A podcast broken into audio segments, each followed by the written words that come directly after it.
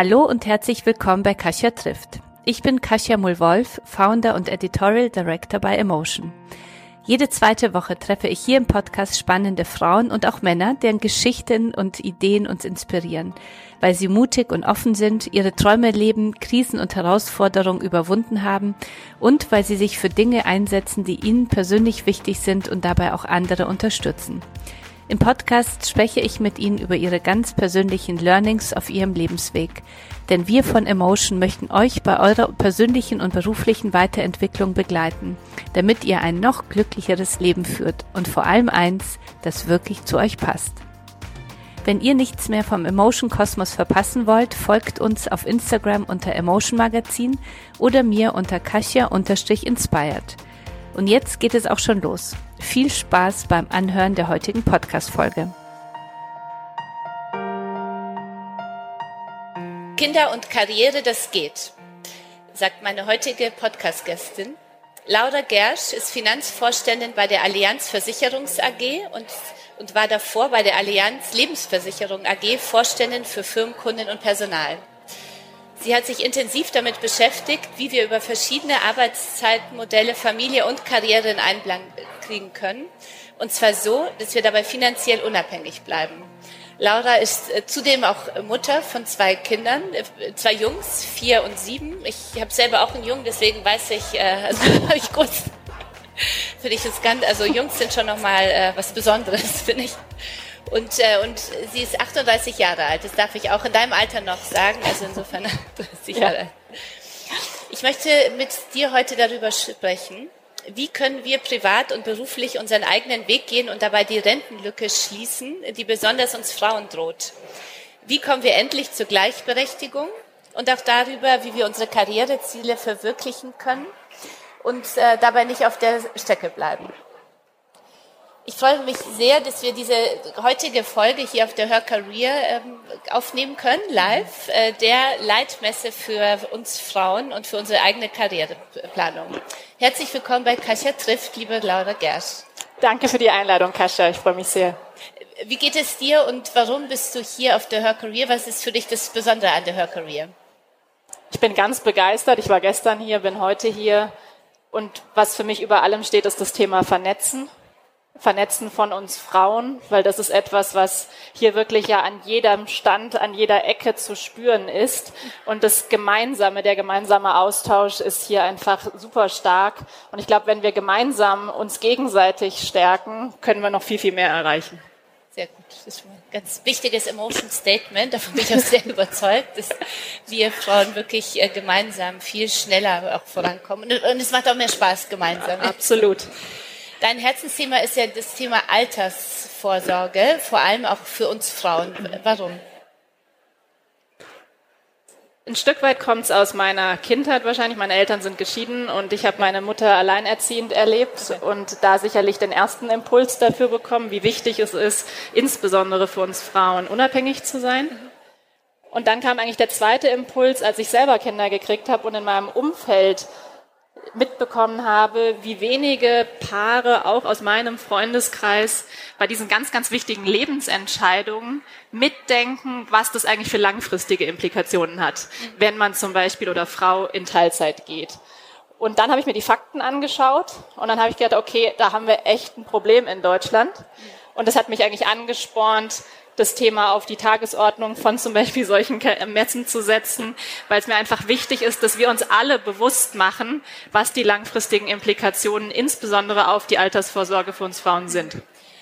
Ich äh, merke, bei uns, ähm, dass, dass das Thema Finanzen ja für Frauen immer so ein Horrorthema zuerst ist. Ja, also irgendwie ist es wichtig. Bei den Heftkritiken hören wir immer, also alles ist toll, aber so die Finanzen, das brauchen wir alles nicht so. Ja, das ist immer so ein bisschen trocken. Äh, trotzdem gehören wir, sind wir am meisten auch von der Altersarmut ähm, betroffen und, und be bedroht. Was ist bei uns Frauen im Kopf los? Warum tun wir uns mit diesem Thema so schwer? Ich möchte sogar mal erweitern. Ich glaube, dass auch wenige Männer sich richtig gerne mit dem Thema Altersvorsorge auseinandersetzen. Ja. Dass das ein Thema ist, was man immer gerne mal schiebt. Aber die Auswirkungen, wenn wir Frauen uns nicht damit beschäftigen, die sind um ein Vielfaches schlimmer. Und deswegen ist es so wichtig, dass wir uns damit beschäftigen. Warum ist das so? Weil wir Frauen im Schnitt erstens immer noch in Deutschland weniger verdienen, weil wir zweitens viel mehr in Teilzeit arbeiten. Sechs Prozent der Väter, 66 Prozent der Mütter arbeiten in Teilzeit und wir haben viel mehr Unterbrechungen für Kinderpausen, Pflegepausen. Und deswegen wenn wir eben später anfangen, sind die Implikationen noch viel schlimmer als bei Männern. Insofern möchte ich gar nicht sagen, dass die Männer sich alle super gerne darum kümmern, aber das passiert dann einfach oft so. Und bei uns Frauen ist es ganz wichtig, dass wir ganz bewusst ganz früh damit anfangen. Was sind so die typischen Fallen, in die wir beim Thema Altersvorsorge hineintappen können? Ich glaube, die schlimmste Falle ist, sich nicht mit dem Thema zu beschäftigen. Das können wir ab heute ändern. Ja? genau. Ab heute können wir alle, die wir zuhören, ja. schon mal das mitnehmen. Ja, weil was ich hier natürlich nicht machen werde, ist irgendeine Art von Beratung. Das ja, ich glaube, das ist, äh, ist klar. Insofern, jetzt, es geht gar nicht darum, was Mann oder Frau genau macht, sondern erstens mal sich Transparenz verschaffen über die eigene Situation. Was habe ich eigentlich? Wirklich mal die verschiedenen Bereiche durchgehen, die es eben gibt, sei es gesetzliche, betriebliche oder private Altersvorsorge, Immobilien, Aktien, was auch immer also einfach Kassensturz, Transparenz, das machen viele nicht. Und dann zu überlegen, was brauche ich eigentlich und wie hängen dann die wichtigen Lebens- und Karriereentscheidungen mit dem Ziel, was ich mir gesetzt habe, zusammen. Und das machen viele nicht. Und das ist die größte Falle. Gab es einen Aha-Moment in deinem eigenen Leben zum Thema Altersvorsorge? Wann hast du selber losgelegt? Ja, das, das ist total, es ist ehrlich, die Antwort ist, ich habe meine erste Gehaltserhöhung tatsächlich bei McKinsey ganz, ganz früh mit 24 in eine Riester-Rente gesteckt. Ja. Das kann ich total offen sagen, weil da war ich noch lange nicht mit der Allianz verbandelt, äh, wie jetzt. Ja, insofern war ich da, glaube ich, auch getrieben durch meine Mutter, hatte ich diesen hohen Unabhängigkeitstrieb von Anfang an. Und dann ein zweiter wichtiger Moment für mich persönlich war wirklich, als ich geheiratet habe und wir mit meinem Mann und wir gemeinsam überlegt haben, wie wollen wir das alles mal hinkriegen. Und ich eben, bevor wir über Kinder nachgedacht haben, mit ihm sehr klar geklärt habe, wie machen wir das, falls einer von uns mal Teilzeit arbeitet. Also wenn ich auch selber bei uns ins, ins, äh, ins Unternehmen blicke, gibt es immer mehr Menschen und es ist egal, ob ich Mutter bin oder junger äh, eine junge Frau, die gerade startet, die Teilzeit arbeiten wollen. Ja? Also ich habe selten, momentan führe ich selten Gespräche bei uns äh, mit neuen Mitarbeiterinnen, die sagen, ich äh, komme gleich auf die Fünf-Tage-Woche, sondern viele wollen nur noch äh, vier Tage arbeiten oder weniger wie, wie kann ich diese private Einstellung mit meinem beruflichen Weg und Altersvorsorge gut äh, zusammenbringen? Ich glaube, da sind äh, drei Aspekte wichtig. Einerseits, was sind die Karriereauswirkungen? Wie möchte man Karriere leben und welchen Stellenwert hat Karriere im Leben? Zweitens, was hat es auf der Gegenseite? Wie viel Zeit möchte ich mit meiner Familie verbringen? Und dann, was kann ich tun, um eben auf der Altersvorsorgeseite äh, sicher dazustehen? Ist mal das einfachste Modell ist Vollzeit arbeiten. Dann hat man zumindest mal kein Altersvorsorgeproblem und hat normalerweise auch alle Chancen, eine Karriere zu machen, wenn denn das ein Ziel ist. Vollzeit zu Hause bleiben. Da ist es einfach super wichtig, dass man gemeinsam mit dem Partner irgendeine Lösung findet. Aus meiner Sicht einfach die Altersvorsorge mit ins Familieneinkommen reinzunehmen und aus diesem die Altersvorsorge tatsächlich mitzudenken. Und man muss sich natürlich überlegen, wie lang will ich denn Vollzeit zu Hause sein? Und möchte ich nicht doch irgendwann wieder einsteigen? Ich sehe bei mir im Freundeskreis, dass die Hürde, wenn man länger zu Hause ist, echt hoch ist, wieder zurückzugehen. Dann kommen wir zur Teilzeit. Und ich glaube, Teilzeit ist unterschiedlich. Wenn du Vollzeit nah arbeitest, irgendwie 80 Prozent oder so, dann kannst du, glaube ich, Karriere machen. Dann kannst du wahrscheinlich auch noch deine Kinder sehen, so wie du das dann hoffentlich möchtest und musst halt gucken, dass du dieses kleine Gap, was du dann in der Rente aufbaust, eben ausgleichst mit deinem Mann, Partner gemeinsam. Wenn du tatsächlich 50 Prozent arbeitest oder so, ich glaube, dann ist die Frage, wie lange willst du das machen? Wenn du das für wirklich längerfristig machen willst, muss man, glaube ich, schon realistisch sein, dass dann vielleicht die Karriereentwicklung nicht ganz so steil ist. Wie wenn man jetzt 80 oder 100 Prozent arbeitet. Außer oder, man geht in Jobsharing. Oder man geht, das wollte ich gerade sagen, man geht in Jobsharing, was, glaube ich, die ganzen Aspekte am besten vereinbart, weil man da tatsächlich äh, wirklich auch karrieretechnisch sehr gut vorankommen kann ähm, und äh, Zeit aber gleichzeitig für Familie und Kinder hat. Aber natürlich muss man da auch auf das Rententhema achten, weil wenn man wirklich nur 50 Prozent arbeitet, muss man insbesondere aufpassen, dass man nicht auch 100 Prozent der Care-Arbeit zu Hause macht. Das ist nämlich ganz oft das, was ich sehe. Und äh, dass man dann zumindest eine Lösung findet, dass die 50 Prozent, die einem in der Rente fehlen, mal mindestens ausgeglichen werden. Äh, nochmal zum Wort Karriere. Was bedeutet für dich äh, selbst Karriere und, und wie kann man äh, als Vorständin Kind und Karriere irgendwie zusammenbringen? Geht das überhaupt? Also Karriere, was mich antreibt, ist, dass ich Dinge bewegen kann, mit meinem Team gemeinsam Wandel gestalten kann. Das ist das, was mich persönlich antreibt. Jetzt im Moment in Finanzen ist es relativ klar abgesteckt. Ja, so ein Jahresabschluss, eine Planung, einen strategischen Dialog. Jetzt in der Allianz Leben davor war es ein viel breiteres Feld auch tatsächlich an strategischen Themen ähm, und eben auch das Thema Equal Pension, was wir dort ja ähm, hier gemeinsam entwickelt haben. Das Wandel gestalten ist das, was mich persönlich antreibt und kann man, kann ich Karriere und Kinder unter einen Hut bringen? Ja, definitiv. Äh, wie mache ich das? Ich glaube, das Wichtige ist, sich für sich bewusst zu machen, was möchte ich eigentlich und was sind die verschiedenen Bereiche meines Lebens. Und ich habe klar gesagt, ich möchte einen Vollzeitjob, einen anspruchsvollen Vollzeitjob machen. Ich möchte Kinder haben. Heißt, ich kann manche andere Sachen wahrscheinlich in meinem Leben nicht gerade machen, weil es geht nicht alles gleichzeitig.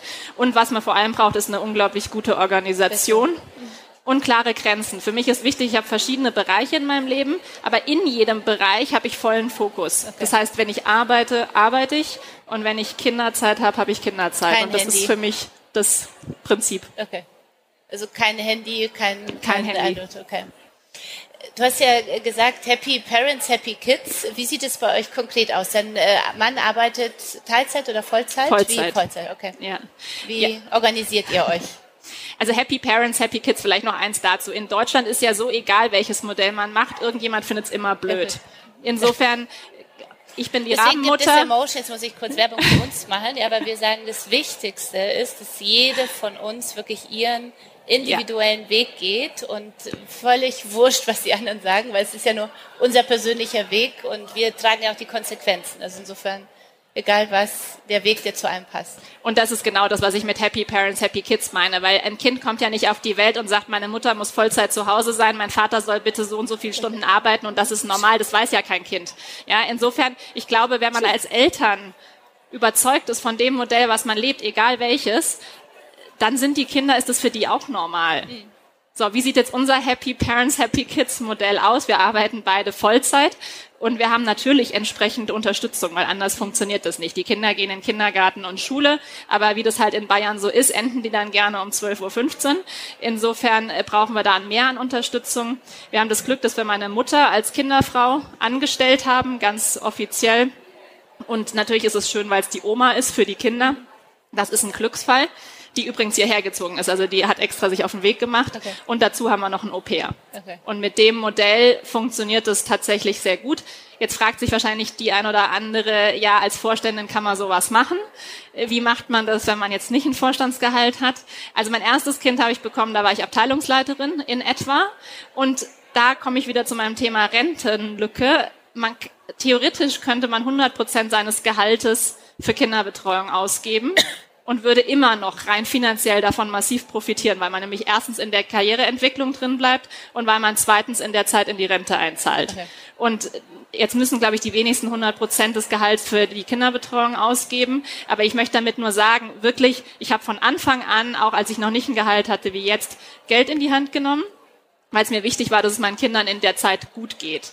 Und da auch einfach mal als Tipp, einfach mal Angebote einholen. Was kostet es denn eigentlich, wenn man eine Vollzeit-Kinderfrau beschäftigt? Und das kann man dann ja mal diskutieren, weil das ist dann ja auch ein Price-Tag eigentlich für die Care-Arbeit, die zu Hause geleistet wird. Und das einfach mal ein bisschen faktenbasiert äh, zu diskutieren, funktioniert zumindest mit dem einen oder anderen Mann ganz gut. Und, äh, unser Tipp auch immer, bevor man äh, Kinder bekommt, ist sofort schon ausdiskutieren, ja, bevor, äh, weil dann ist man noch unemotionaler, als wenn das Kind dann da ist und dann fällt es einem vielleicht ein bisschen schwerer, als Frau so auf die eigenen Vorteile und, und über finanzielle Themen zu sprechen. Und also man kann es auch andersrum machen. Ja. Also wir haben tatsächlich einen Ehevertrag abgeschlossen und haben den auch völlig gender neutral formuliert. Da steht drin, falls einer eine Teilzeit arbeiten würde, würde die Rentenlücke ausgeglichen also, werden. Und bei meiner Schwester Tipp. zum Beispiel arbeitet der Mann 50 Prozent, sie 100 Prozent, die machen es halt andersrum. Okay. Also insofern, es muss ja nicht immer die Frau sein. Es ist in beide Richtungen absolut fair. Okay eine Frage, die mich ein bisschen auch so betrifft. Ähm, Was ist jetzt, wenn ich heute jetzt denke, okay, ich gehe es jetzt an, ja, die Altersvorsorge, jetzt muss ich sagen, ich bin 48, ein bisschen älter als du. Ich habe nicht mehr die 35 Jahre vor mir, in die ich jetzt so einsparen kann. Äh, lohnt es sich äh, trotzdem, wie gehe ich das an? Äh, sag ich mal, einmal mit 48 und einmal vielleicht mit 35. Also was ist äh, zu tun, wenn wir wissen, wir haben nicht mehr die 35 Jahre vor uns? Ich glaube, am Ende ist es eigentlich es dieselben Schritte. Es ist natürlich wahrscheinlich ein bisschen schmerzhafter, wenn du das mit 48 machst, als wenn du es mit 35 machst, aber besser mit 48 aber als mit 55. so, dass ich trotzdem ja? empowered rangehe. Genau, genau. Und ich glaube, also Schritt eins und das sehe ich selbst, ich habe jetzt letztens äh, jemanden aus dem entfernten Familienkreis gehabt mit irgendwie 55 und dann haben wir uns hingesetzt und Kassensturz gemacht. Okay gesagt, was gibt's denn eigentlich? Weil fast jeder hat irgendwas. Ja. Aber meistens wissen, weiß man gar nicht so genau, was man hat. Was hast du gesetzlich? Was sind deine Ansprüche? Ja. Was hast du betrieblich schon mal irgendwo getan? Was hast du sonst? Was hast du vielleicht an Erbe oder ähnlichem? Hast du schon irgendwo angefangen? Also Kassensturz Schritt eins. Schritt zwei, wie viel kannst du monatlich Seite. zur Seite legen? Und da, also jetzt ist auch da wieder aus einer privilegierten Situation heraus, sagt sich das leicht, aber ich habe äh, so Fokusgruppen gemacht, auch mit alleinerziehenden Müttern zum Beispiel.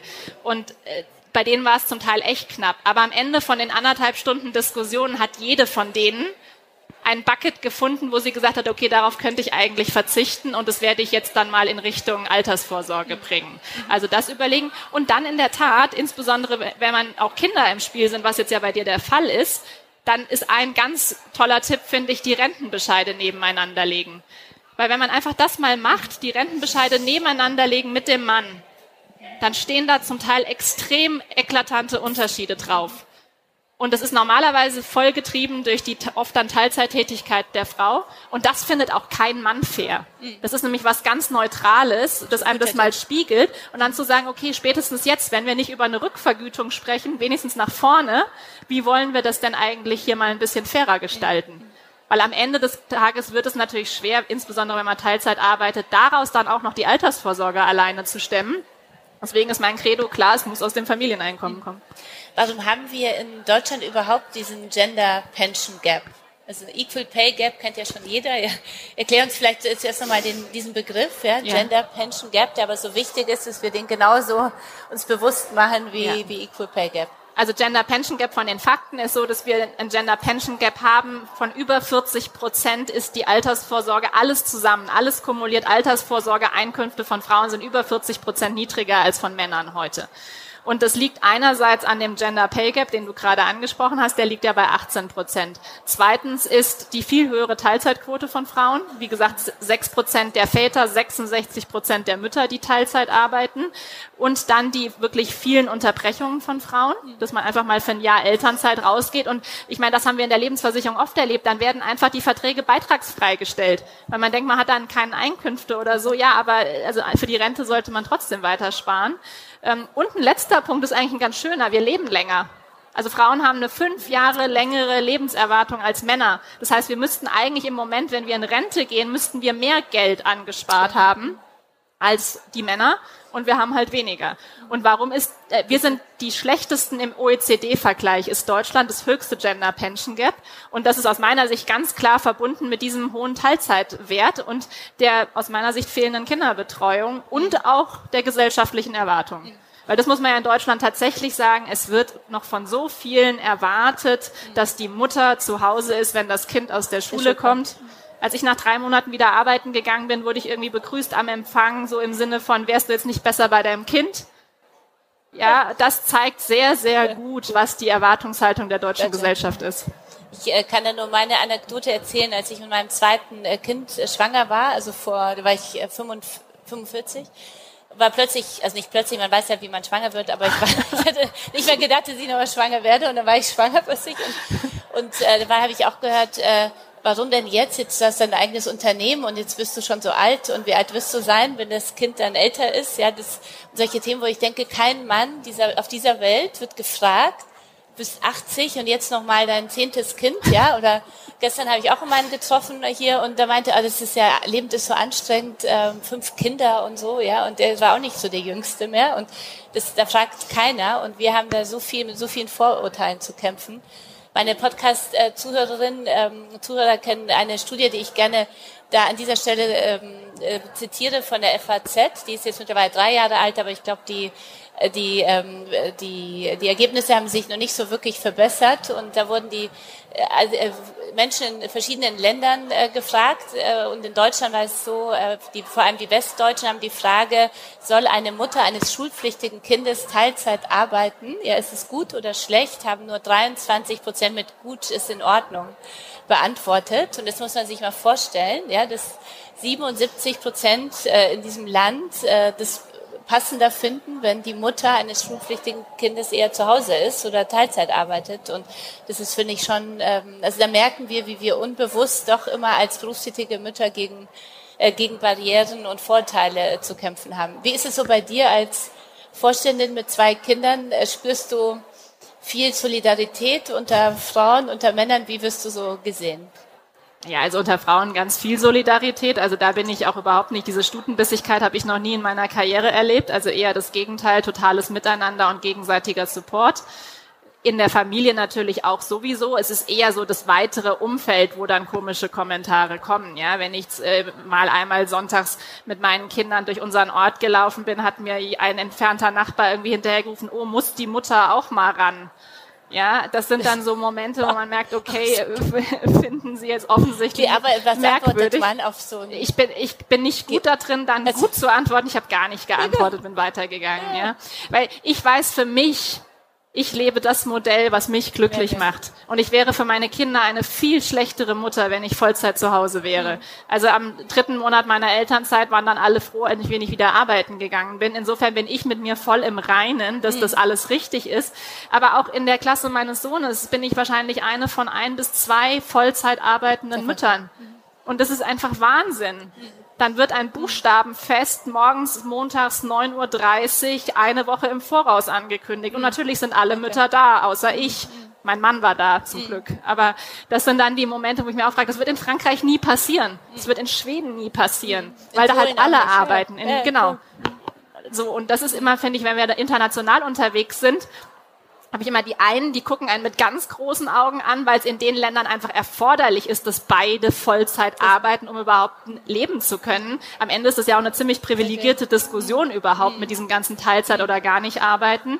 Ähm, und dann gibt's die anderen, die einfach in Frankreich oder in, in den äh, nordischen Ländern leben, wo es völlig selbstverständlich ist, dass beide arbeiten, aber wo auch die Rahmenbedingungen so sind, dass es einfach geht. Weil das ist halt mit der Kinderbetreuung, die wir hier haben, echt schwierig umzusetzen. Mhm. Die, äh, womit hängt es zusammen, dass, ähm, dass wir in der Gleichberechtigung in Deutschland einfach noch nicht so weit sind? Weil ich glaube, das hängt ja alles, also für mich ist ja das Thema Equal Pay da ein sehr, sehr wichtiger Punkt dabei. Aber wie, wie siehst du es? Wie können wir hier vorankommen, dass wir in diesen ganzen Bereichen gleichberechtigter sind? Also jetzt, wenn ich Wünsche an die Politik haben dürfte, wäre es wirklich flächendeckende Vollzeit-Kinderbetreuung an Stelle eins, das Thema Ehegattensplitting abschaffen an Stelle zwei.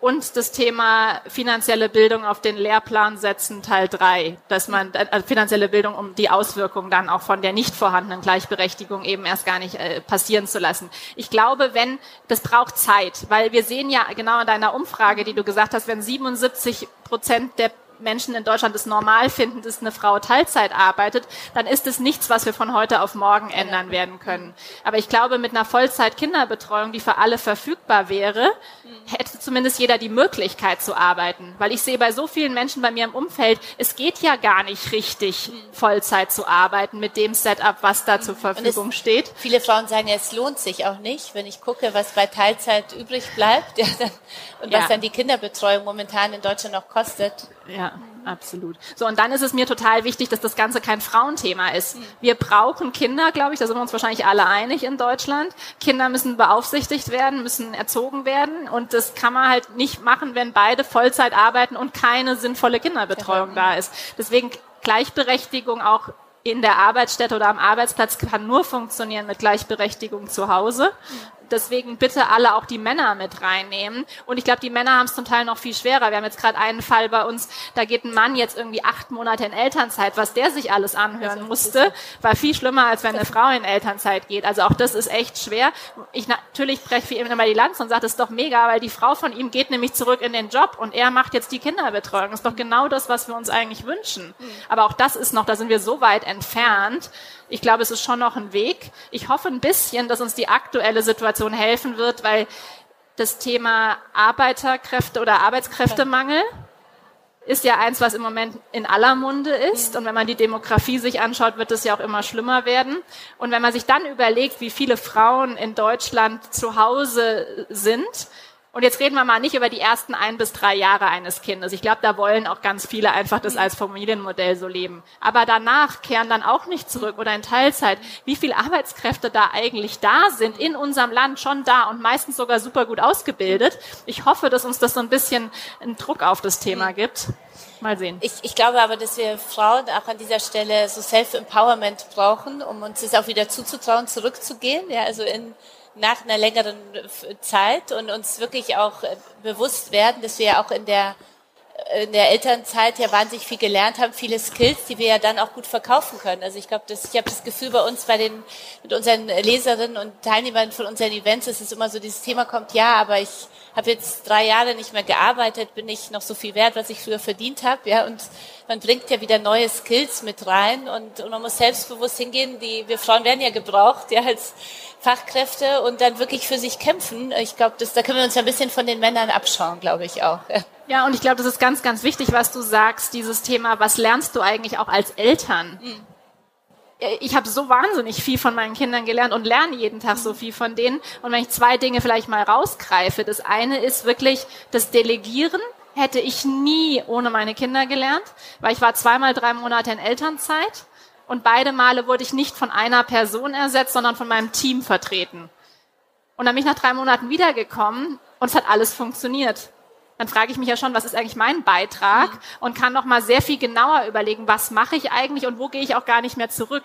Und dieses Delegieren hätte ich sonst so nicht gelernt. Und das Zweite ist priorisieren weil ich will abends meine Kinder sehen, zumindest an den meisten Arbeiten, äh, Abenden. Ich will am Wochenende nicht arbeiten. Das zwingt mich jeden Tag aufs Neue, maximal effizient zu arbeiten. Und das sind Fähigkeiten, die schätzen Arbeitgeber normalerweise, wenn man delegieren und priorisieren kann. Und deswegen bin ich auch immer dafür, ich kenne so viele 80 Prozent arbeitende Mütter, die aber eigentlich 100 Prozent delivern, äh, weil sie eben so effizient arbeiten, effektiv die Ergebnisse liefern. Ich glaube, von Kindern kann man ganz, ganz viel lernen und das sollten wir als selbstbewusst auch wieder mit in den Job zurücknehmen. Kinder werden so schnell groß.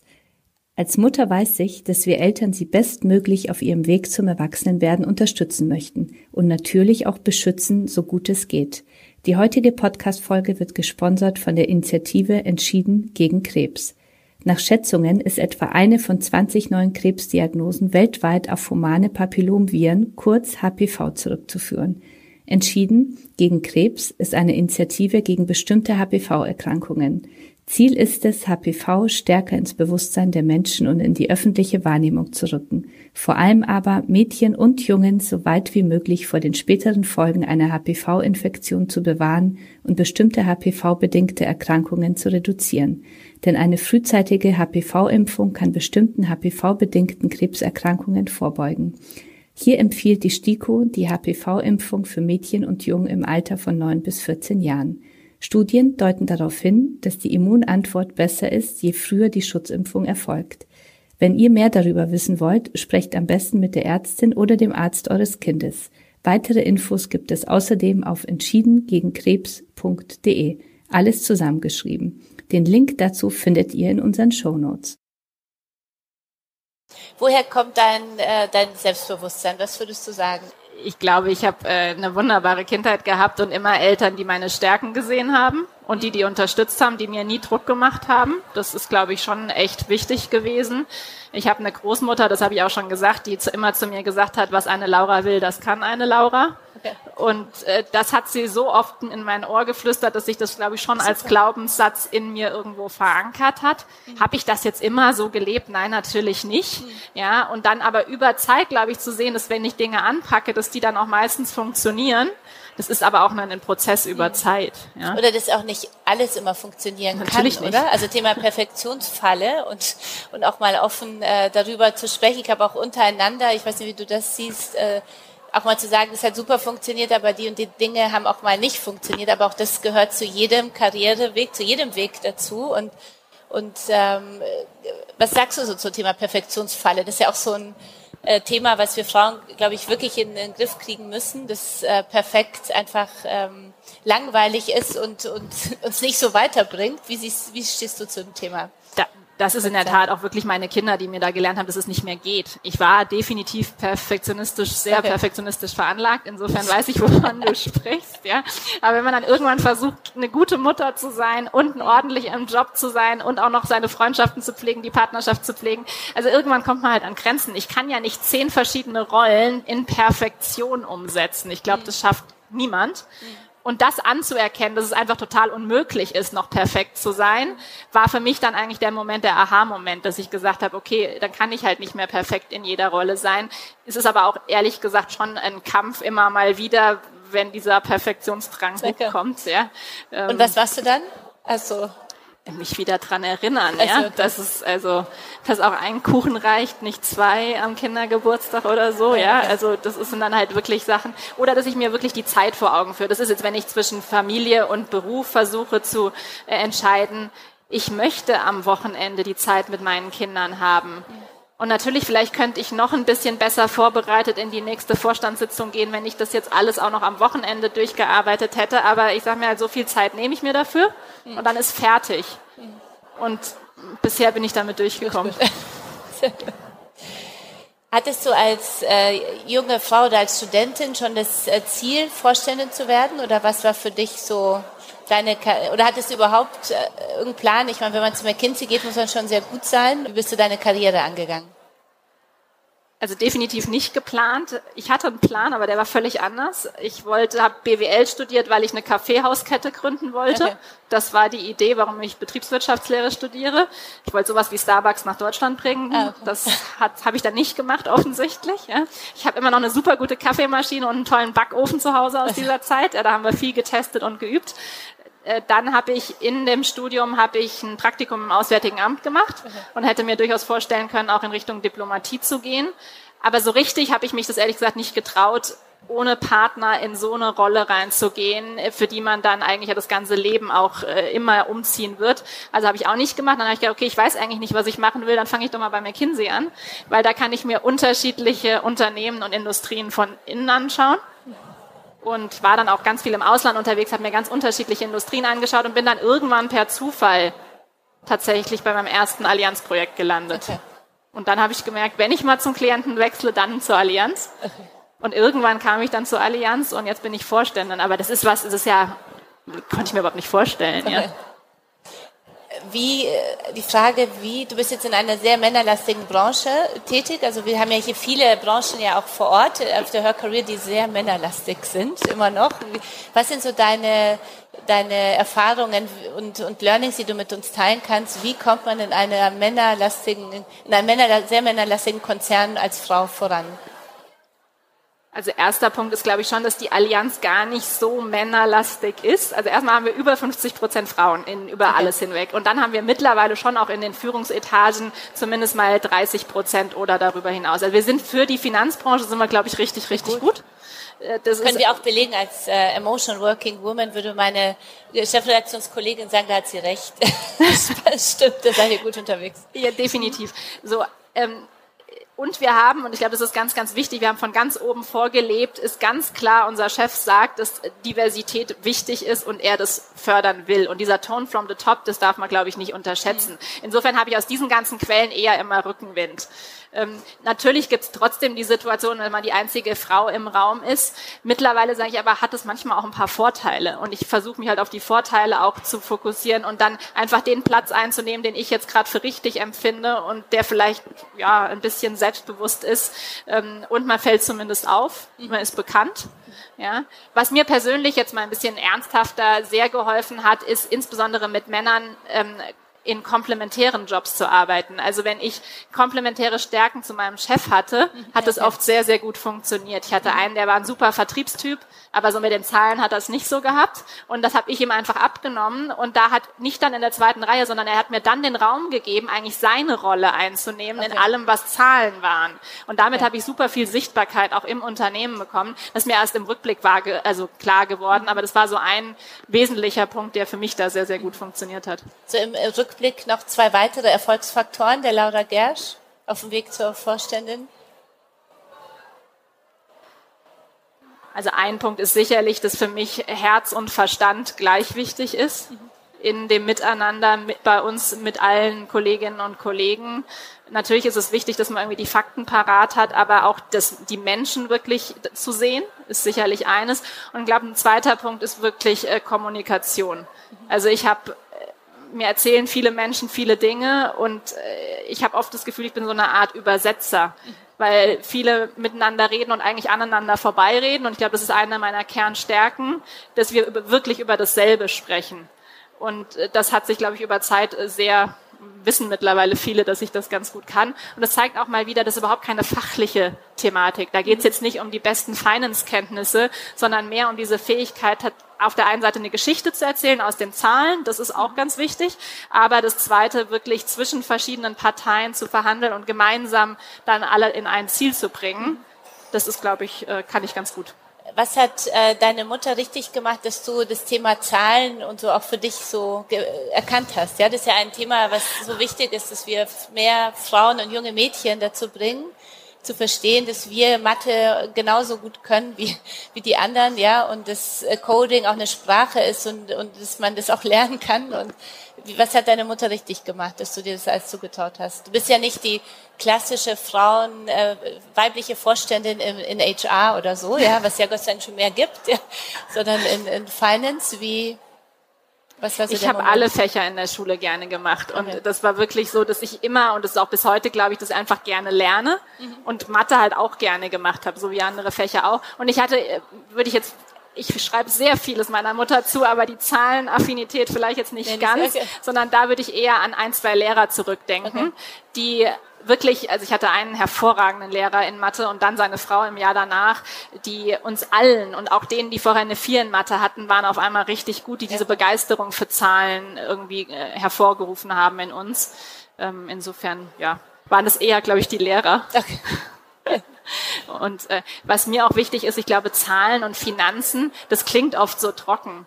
Das Schöne daran ist ja wirklich, dass man in alle Bereiche des Unternehmens eigentlich Einblick hat und an ganz vielen strategischen Themen auch mitarbeiten kann. Und ich habe gerade heute Morgen mit unserem CEO die Geschichte, wenn man so möchte, für unseren Planungsdialog durchgesprochen. Und da geht es ja schon auch darum, wie kommuniziere ich die Zahlen.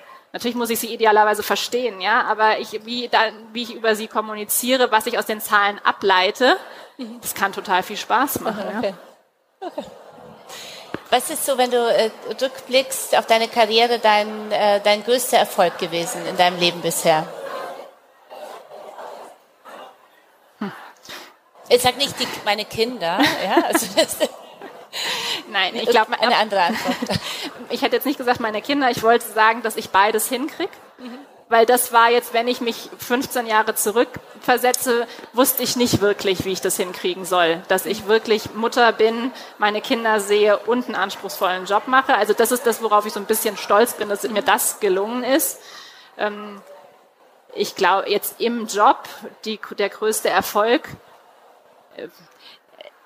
wir haben jetzt inhaltliche Sachen bei der Allianz Leben wirklich ganz große Veränderungen gemacht, aber das ist jetzt, glaube ich, hier nicht der richtige mhm. Punkt. Ich würde schon sagen, dieses Thema Equal Pension, weil das ist ein Thema, das ja. gab es vorher nicht. Mhm. Also wir haben zwar unsere, wir wussten, dass wir weniger Frauen mit Lebensversicherungen bei uns haben als Männer, aber dass man das tatsächlich so besetzt, aus dem Nichts heraus, neu in einer Einheit seiend, und äh, dass es mir gelungen ist, auch alle anderen männlichen Vorstände, weiblichen Vorstände dafür zu überzeugen, dass das wirklich ein Thema ist, was wir gemeinsam besetzen wollen. Das ist etwas, was mich freut, dass es so funktioniert hat und was mir auch zeigt, selbst wenn man klein anfängt, wenn man eine Idee hat und an die glaubt, tatsächlich einfach loslegen. Und dann, wenn man kleine Erfolge hat, dann mal ein bisschen drüber sprechen und mal einbringen in eine Vorstandssitzung und auf einmal hat sich der ganze Vorstand damit beschäftigt. Und das ist schon, das hat echt gut funktioniert. Nicht ich alleine, sondern mit einem großen Team zusammen, die dann alle auch, muss man ja auch sagen, viele wirklich ohne dass es da ein Projektteam gab, einfach gesagt haben, das Thema sehen wir, das ist da Klar. und wir wollen mitmachen, sich proaktiv beworben haben, weil sowas kann man auch nie alleine schaffen, sondern immer nur gemeinsam mit anderen komme jetzt äh, leider schon zum Ende meines Podcasts. Ich habe so drei klassische Fragen. Äh, die eine ist mir, liegt mir besonders am Herzen und das, da geht es um die eigenen Stärken, weil ich immer wieder merke, wenn wir Frauen äh, nach Stärken fragen, also nach den Schwächen, können wir Frauen immer sofort zehn loswerden, aber den Stärken wird es immer ein bisschen schwieriger. Was sind denn so deine, mindestens deine drei größten Stärken? Eine habe ich schon gesagt, Herz und Verstand. Ich glaube, mhm. das ist eine, die ist ganz wichtig. Ähm, ein zweites ist Kommunikation, habe ich auch schon gesagt. Ein dritte, die mir wichtig ist, ist das Thema Neugier. Ich liebe es einfach, neue Sachen zu lernen. Und deswegen ist es auch immer für mich eine Chance, wenn ich die Möglichkeit bekomme, irgendeinen neuen Job zu machen. Deswegen sage ich auch eher mal ja, weil ich sage, okay, dann kann ich ja was Neues lernen. Und das ist sicherlich eine Stärke. Und ein letzter Punkt, der mir zumindest gesagt wird und ich glaube auch richtig ist, ist hartnäckige Freundlichkeit. Hartnäckige Freundlichkeit. Ein Beispiel dafür? Hm? Ein Beispiel dafür? Dass ich schon an den Themen dranbleibe okay. und sehr, sehr persistent die Dinge durchsetze, aber dabei jetzt nicht irgendwie Ellenbogen ausfahre oder mega pushy bin, sondern einfach dabei freundlich und bestimmt aber so zum Ziel komme. Okay. Wenn du äh, zurückblickst, äh, nochmal drei Learnings von deinem Weg, die du mit uns teilen kannst. Eins ist, wenn andere es dir zutrauen, traust dir auch selber zu. Mhm. Also ich glaube, es ist gerade für Frauen so oft, wenn mich jemand fragt, ob ich die Rolle machen will, dann ist der normalerweise ja über mir und traut mir das zu. Warum soll ich es mir denn dann nicht zutrauen? Also das ist ein ganz wichtiger äh, Faktor. Dann der Punkt, entscheid, also entscheide, was für dich gut ist und dann lass die anderen reden weil wir können nicht es immer jedem recht machen. Ja, und deswegen ist wichtig für einen selber zu reflektieren, wie will ich das eigentlich gerade, was Vereinbarkeit anbetrifft? Wie will ich meine verschiedenen Lebensbereiche miteinander in Einklang bringen? Und dann soll die anderen darüber reden, weil irgendjemand redet immer eh. Und ein drittes, hab Freude bei dem, was du machst, weil ich glaube, das ist wirklich und fokussier dich auf deine Stärken. Ich glaube, Frauen sind auch so oft so gut da drin, hast du ja eben auch schon gesagt, an den Schwächen rumzufuhrwerken, ja. Und ich glaube, so ein paar Schwächen, also wenn man jetzt echt krasse Schwächen hat in, und muss jetzt einen Job machen und man mag jetzt Zahlen nicht so, dann beschäftigt man sich besser mal mit Zahlen wahrscheinlich schon. Aber dann würde ich sagen, auf den Schwächen auf so eine Nulllinie zu kommen und dann lieber die Zeit, die man hat, in die Stärken zu investieren, weil die investierte Zeit pro Stunde hat einen viel größeren Hub, wenn du dich auf deine Stärken fokussiert, als wenn du auf deine Schwächen versuchst, die noch ein bisschen weniger sichtbar zu machen. Und ich glaube, da sind Frauen auch sehr gut, über die Schwächen nachzudenken und weniger, was sind eigentlich meine Stärken. Gibt es etwas, was du deinem 18-jährigen Ich gerne nochmal mitgeben würdest? Das habe ich gerade schon als Karrieretipp gesagt. Wirklich dieses, wenn es dir jemand anderes zutraut, dann traust dir selber zu. Und ich habe wirklich eine, vielleicht Anekdote noch, weil sie so schön ist. Ich habe mit unserem globalen CEO, äh, haben wir wochenlang über eine Position gesprochen. Und es war eigentlich völlig klar, dass ich die machen sollte. Aber er hat es nie gesagt. Okay. Und dann bin ich aus, war ich zufälligerweise auf einer Geschäftsreise in USA und in USA habe ich immer so dieses amerikanische Selbstbewusstsein. Sofort nehme ich das irgendwie so auf. Und dann kam ich aus USA zurück, völlig übermüdet, gejetlaggt und wir haben gesprochen, noch an dem Tag. Und er kam wieder auf diese Rolle zu sprechen und dann habe ich gesagt, wie wäre es denn, wenn ich's mache? Und dann hat er mich angeschaut und hat gesagt, natürlich machen Sie es. Ich habe nur gewartet, bis Sie endlich fragen. Und das war so ein Learning. Der wusste schon seit acht Wochen, dass ich diese Rolle mache. Ja, er hat nur das mich gezwungen, selber mal zu sagen, ich will die Rolle, ich kann die Rolle. Und am Ende habe ich sie gemacht und es war super. Mhm. Ist natürlich auch toll, wenn man so einen Chef hat, oder? Das, äh, ja. Der einen so fördert. Das, äh, super. Viel wert. Ja. Hast du äh, noch ein äh, Lebensmotto, einen Schlusssatz, etwas, äh, ein Glaubenssatz, der dich durchs Leben trägt, den du noch äh, mit uns am Ende teilen möchtest? So ein bisschen das Thema, der Weg ist das Ziel. Mhm. Weil ich finde, oft denken wir viel zu sehr über das Ziel nach und fangen gar nicht erst an loszulaufen. Und ich glaube, einfach machen. Und weniger natürlich mal nachdenken, aber einfach loslegen im Kleinen und dann wird aus dem Kleinen etwas Größeres, dann vernetzen wir uns hier und dann wird es was Gemeinsames. Das ist was, was so ein bisschen mein Credo ist und mich durchs Leben trägt. Vielen, vielen Dank, Laura. Schön, dass du da warst bei Kasia trifft und ganz viel Erfolg für deinen weiteren Weg. Vielen Dank. Vielen Dank, Kasia. Wenn euch diese Podcast-Folge gefallen hat, freue ich mich über eure Kommentare und Herzen. Und wenn ihr keine Folge mehr verpassen wollt, abonniert uns doch gerne. Ihr wollt mit dem Emotion Kosmos connected bleiben? Dann folgt uns auf Instagram, Facebook, Twitter, LinkedIn oder Pinterest. Oder meldet euch gleich für unsere Newsletter an. Zum Beispiel für den Emotion Newsletter, der wöchentlich erscheint mit einer Portion guter Laune aus der Redaktion oder für den monatlichen Working Woman Newsletter meiner Kollegin Julia Möhn. Und kennt ihr schon Hot Bowl, den ersten aktuellen Newsletter für Frauen? Er erscheint dienstags und donnerstags und versorgt euch mit allen relevanten News and Views. Anmelden könnt ihr euch unter emotion.de slash newsletter. Alle Links findet ihr natürlich wie immer in den Show Notes. Übrigens gibt es von Emotion und dem Finanziellmagazin jetzt einen neuen Finanzpodcast für Frauen. Die ersten Folgen sind schon veröffentlicht und unsere Podcast-Host Anissa Brinkhoff erklärt euch selbst, worum es darin geht. Hi, mein Name ist Anissa Brinkhoff und ich hoste den Finanziell Podcast. Das ist der neue Finanzpodcast für Frauen, die aktiv ihr Vermögen aufbauen wollen, auch mit kleinem Gehalt. Wir lernen zusammen, wie wir unser Geld für uns arbeiten lassen, was noch mehr geht als nur ein ETF-Sparplan und wie viel Spaß Vermögensaufbau eigentlich machen kann.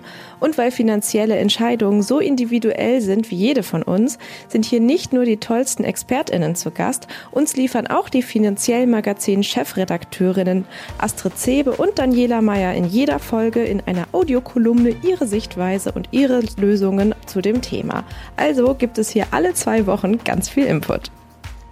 Ihr findet den Podcast überall, wo es Podcasts gibt und einen Link in den Show Notes dieser Folge.